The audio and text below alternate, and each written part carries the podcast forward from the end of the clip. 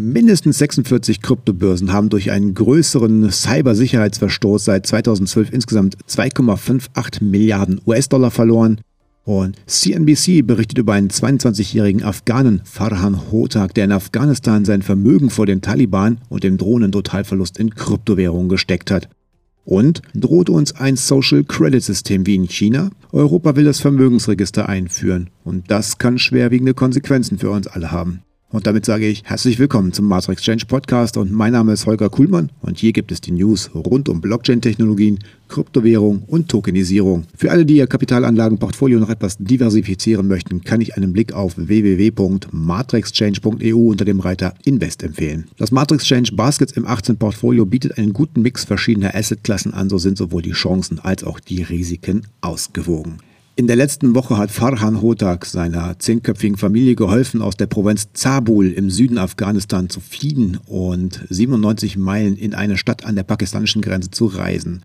Aber im Gegensatz zu anderen, die sich entschieden haben, das Land zu verlassen, kehrte Hotak, nachdem seine Verwandten in Sicherheit waren, um und kam zurück, um seine Familie zu Hause zu schützen und um seinen Tausenden von Instagram-Followern in seinem Vlog über die sich entwickelnde Situation in Afghanistan zu berichten. Er hat auch ein Krypto-Portfolio auf Binance sehr genau im Auge. Da die lokale Währung Rekordtiefs erreicht hat und die landesweiten Bankenschließungen es nahezu unmöglich machen, an Bargeld zu kommen oder überhaupt Gelder abzuheben. Die einzige Möglichkeit, in Afghanistan an Gelder dranzukommen, ist, sich welches zu leihen, was aber aufgrund der derzeitigen Situation äußerst schwierig ist. In Afghanistan haben wir keine Plattform à la PayPal, Venmo, Zelle, also muss ich mich auf andere Dinge verlassen, sagte Hotak. In Afghanistan wird immer noch hauptsächlich mit Bargeld gearbeitet, so dass das Geld in Hotaks Kryptogeldbörse ihm nicht hilft, das Abendessen auf den Tisch zu bringen, aber es gibt ihm Gewissheit, dass ein Teil seines Vermögens gegen die wirtschaftliche Instabilität in seiner Heimat abgesichert ist. Es ist also ein gewisser Schutz gegen die Inflationsspirale und vor allem die Möglichkeit, auf sich selbst und seine Zukunft zu setzen, die er nicht für möglich gehalten hätte, bevor er von Bitcoin erfuhr. Ich habe sehr, sehr begrenzte Ressourcen, um irgendwas zu tun. Ich interessiere mich für die Kryptowelt, weil ich einfach viel verdient habe. Und ich sehe in mir ein großes Potenzial, dies weiter auszuschöpfen, sagte Hotak. Für viele Afghanen hat diese Woche das Worst-Case-Szenario für ein Land, das auf den alten Finanzschienen läuft, deutlich gemacht. Eine landesweite Bargeldknappheit, geschlossene Grenzen und eine abstürzende Währung sowie rapide steigende Preise für grundlegende Güter. Viele Banken waren gezwungen, ihre Türen zu schließen, nachdem ihnen in dieser Woche das Bargeld ausgegangen war. Fotos von Hunderten von Einwohnern Kabuls, die sich vor Filialen drängelten und vergeblich versuchten, Geld von ihren Konten abzuheben, gingen ja massig im Internet herum. Es gibt im Moment keine Bank, zu der ich gehen kann. Kein Geldautomaten, sagte Ali Latifi, ein in Kabul geborener und lebender Journalist. Ich wohne über zwei Banken und drei Geldautomaten, aber die sind seit Donnerstag außer Betrieb. So Latifi. Western Union hat ebenfalls alle Dienste eingestellt und auch das jahrhundertealte Havala-System, das grenzüberschreitende Transaktionen über ein ausgeklügeltes Netz von Geldwechslern und persönlichen Kontakten ermöglicht, bleibt vorerst geschlossen. Wenige Tage vor dem Einmarsch der Taliban in Kabul gehörte Musa Ramin zu den Menschen, die vor einer Bank Schlange standen und vergeblich versuchten, Bargeld abzuheben. Doch im Gegensatz zu anderen Afghanen, die an diesem Tag mit ihm in der Schlange standen, hatte er bereits Monate zuvor einen Teil seines Vermögens in Kryptowährungen investiert. Ramin war schon einmal von einer schnell an Wert verlierenden Währung in Mitleidenschaft gezogen worden und dezentrales digitales Geld hatte sich als zuverlässiger Schutz erwiesen. Am Anfang habe ich viel Geld verloren, sagte er, aber inzwischen habe er dank Twitter und YouTube Tutorials den Dreh raus, wie er seine digitalen Vermögenswerte verwaltet. 80 Prozent seines Kryptokapitals steckt er in Spot-Positionen, vor allem in den großen Coins wie Bitcoin, Ethereum und Binance Coin. Die anderen 20 Prozent verwendet er für den Handel mit Futures. Ich habe in einem Monat mehr Geld mit Kryptowährung verdient als im Baugewerbe in einem Jahr, sagte Ramin, obwohl er das damit verbundene Risiko einräumte. Es ist einfach mit Kryptowährungen Geld zu verdienen, aber das Vermögen zu halten ist allerdings der schwierigere Teil. Trotz dieser Volatilität sieht Ramin Kryptowährung immer noch als den sichersten Ort an, um sein Geld zu parken. Wenn nicht schnell eine Regierung gebildet wird, könnten wir hier eine Situation wie in Venezuela erleben, so Ramin gegenüber CNBC. Er ist der Meinung, dass virtuelle Token seine sicherste Absicherung gegen politische Unsicherheit sind und plant sein Engagement in digitale Währungen in den kommenden Jahren auf bis zu 40 Prozent seines gesamten Nettovermögens zu erhöhen. Ramin ist mit seiner Meinung nicht allein. Google Trends Daten zeigen, dass die Suchanfragen nach Bitcoin und Krypto in Afghanistan im Juli kurz vor dem Staatsstreich in Kabul stark angestiegen sind. Neueste Untersuchungen des Blockchain-Datenunternehmens Chainalysis bieten jedoch neue Einblicke in das offenbar aufkeimende Peer-to-Peer-Kryptonetzwerk des Landes, das zunehmend als aussagekräftigster Indikator für die Akzeptanz in Afghanistan gilt. Hotak und seine Freunde nutzen die Peer-to-Peer-Börse von Binance, über die sie ihre Coins direkt mit anderen Nutzern auf der Plattform kaufen und verkaufen können. Der Global Crypto Adoption Index 2021 von Chainalysis gibt Afghanistan einen Rang von 20 unter den 154 Ländern, die er in Bezug auf die allgemeine Kryptoadoption bewertet hat. Und wenn man P2P-Tauschvolumen isoliert, springt Afghanistan auf den siebten Rang. Das ist ein riesengroßer Sprung in nur zwölf Monaten. Letztes Jahr hielt Chainalysis die Kryptopräsenz in Afghanistan für so gering, dass es nicht mal in das Ranking eingeschlossen wurde. Gold hat die Menschen in Krisenzeiten früher geholfen, durch Krisenzeiten zu kommen. Heute ist es das Wallet auf seinem Smartphone, wo man ohne Intermediäre seine Kryptowerte tauschen kann.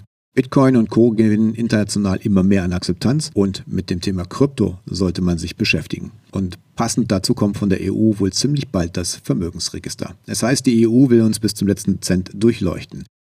Erklärtes Ziel ist die Bekämpfung von Geldwäsche und Steuerhinterziehung, doch das Projekt hat politische Sprengkraft. Kommt das Register, so wie sich das die EU vorstellt, wäre dies ein weiterer Schritt auf dem Weg zum gläsernen Bürger. Allen voran Ursula von der Leyen treibt das Projekt voran. Ob und in welchem Umfang solch ein Register machbar wäre, will jetzt die EU im Rahmen einer Machbarkeitsstudie prüfen lassen. Die EU-Kommission wünscht sich von der Studie auch, dass auch etwaige Aufnahmen von Vermögenswerten wie Kryptowährungen, Kunstwerke oder Gold im Register berücksichtigt wird. Die Ergebnisse könnten dann anschließend in eine künftige politische Initiative mit einfließen. Um das Bestmögliche zu erreichen, definiert die EU-Kommission im Ausschreibungstext vier zentrale Ziele, welche die Studie erfüllen muss. Erstens soll eine Übersicht erstellt werden, welche die Informationsquellen zum Vermögenseigentum der jeweiligen Mitgliedstaaten beinhaltet. Zweitens ist im Rahmen der Studie zu bewerten, ob und wie die Datensammlung in einzelnen Datenbanken und deren Verknüpfungen möglich wäre. Dazu sollen die operativen und IT-Herausforderungen ermittelt werden. Drittens soll analysiert werden, ob ein europäisches Vermögensregister rechtlich durchführbar wäre. Des Weiteren soll auch die Notwendigkeit eines EU-Registers und die gegebenenfalls notwendige Einführung neuer nationaler Register geprüft werden. Und das vierte Ziel ist die Entwicklung von technischen Optionen, welche die Ausgestaltung des EU-Registers skizziert. Dabei sollen insbesondere effiziente Suchfunktionen für jeweilige Nutzer herausgearbeitet werden.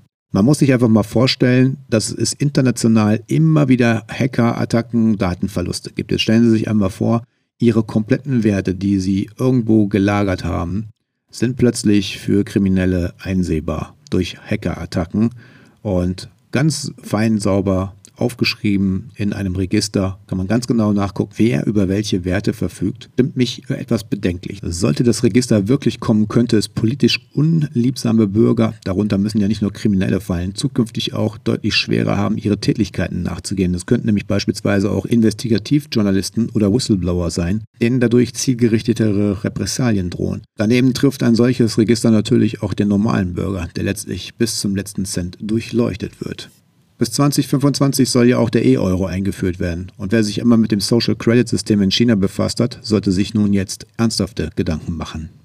Ja, ich habe es ja gerade schon mal angesprochen, Hackerattacken. Äh, nur wenige Tage nachdem ein Hacker einen spektakulären 611 Millionen US-Dollar Kryptoraub durchführen konnte, kam es zu einem weiteren großen Angriff auf eine Exchange. Die japanische Kryptowährungsbörse Liquid ist das jüngste Opfer eines Cyberangriffs, bei dem Hacker rund 97 Millionen US-Dollar an Kryptovermögenswerten erbeuteten. Liquid hatte vergangenen Donnerstag morgen Singapurer Zeit bekannt gegeben, dass es einen unberechtigten Zugriff auf die Auszahlungs-Krypto-Wallets einiger Kunden festgestellt hat. In seinem jüngsten Twitter-Update teilte das Unternehmen mit, dass es die Bewegung der gestohlenen Vermögenswerte verfolge und mit anderen Börsen zusammenarbeite, um die Gelder einzufrieren und zurückzuholen. Der Vorfall ist der zweite größere Kryptodiebstahle in diesem Monat. Zuvor hatte ein Hacker rund 611 Millionen Dollar in Bitcoin, Ethereum, XRP, Shiba Inu und anderen digitalen Währungen von der dezentralen Finanzplattform Poly Network gestohlen, aber schnell zurückgegeben. Es war ein sogenannter White Hack. Dies ist nicht das erste Mal, dass eine japanische Börse Ziel eines Diebstahls wurde. Im Jahr 2018 verlor das in Tokio ansässige Unternehmen Coincheck durch einen Hack rund 534 Millionen US-Dollar in weniger bekannten Kryptowährungen.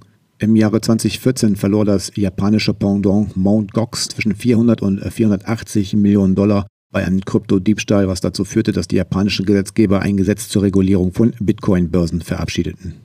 Ja, mindestens 46 Kryptobörsen haben durch einen größeren Cybersicherheitsverstoß seit 2012 insgesamt rund 2,6 Milliarden US-Dollar verloren.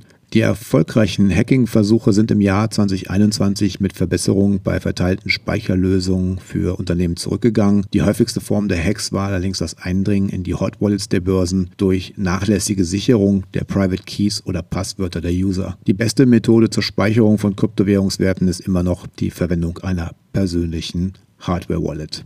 Ja, wer in Kryptowerte investieren möchte, sollte seine Exchange also mit Bedacht wählen, um einen möglichen Verlust zu vermeiden.